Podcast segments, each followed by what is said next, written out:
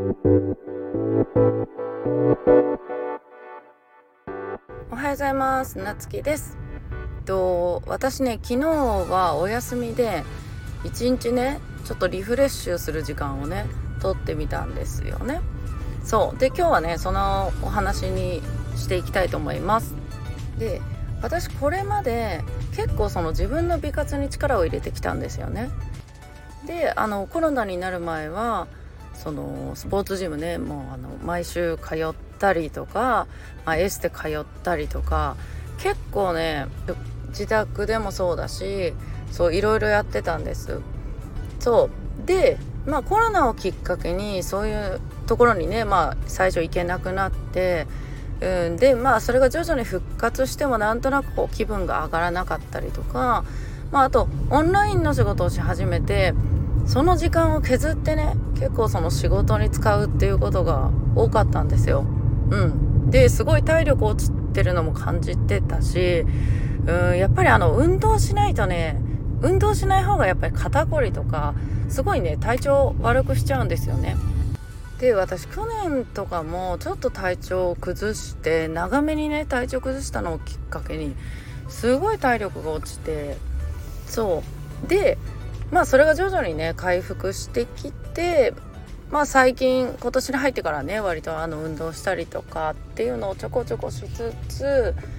でまあなんかそのジム通いっていうのをねついにこの週末にね復活したんですよ。でそのきっかけとなったのがその家の近所にコラーゲンマシーン入り放題のジムができたっていうことでねそれでまあそのちょうどねトレーニング本格的に始めたかったしコラーゲンマシンってめちゃくちゃいいんですよ。あのお肌とかそうあの髪とかね。そうメンタルにもすごいいいし睡眠にもすごいいいんですよ。そうめちゃくちゃ寝れるんですよね。そうで、まあ、そういうのをきっかけにね自分のメンテナンスっていうのをまた復活したんですけどうんでそれとはもう一個の理由としてはちょっと最近家にこもって作業することが、まあ、家とか会社にねこもって作業することがあまりにも多くてそう。でずっと座ってパソコンに向かってるとやっぱりね発想力っていうのがねなくなってくるんですよね。うん、なんかいろんなものを見たりとか、まあ、その仕事関連のものをね読んだりとか本読んだりとかそう。インプットばっかりしてるとねそう。全然あの外に出ずにねそういうのばっかりしてると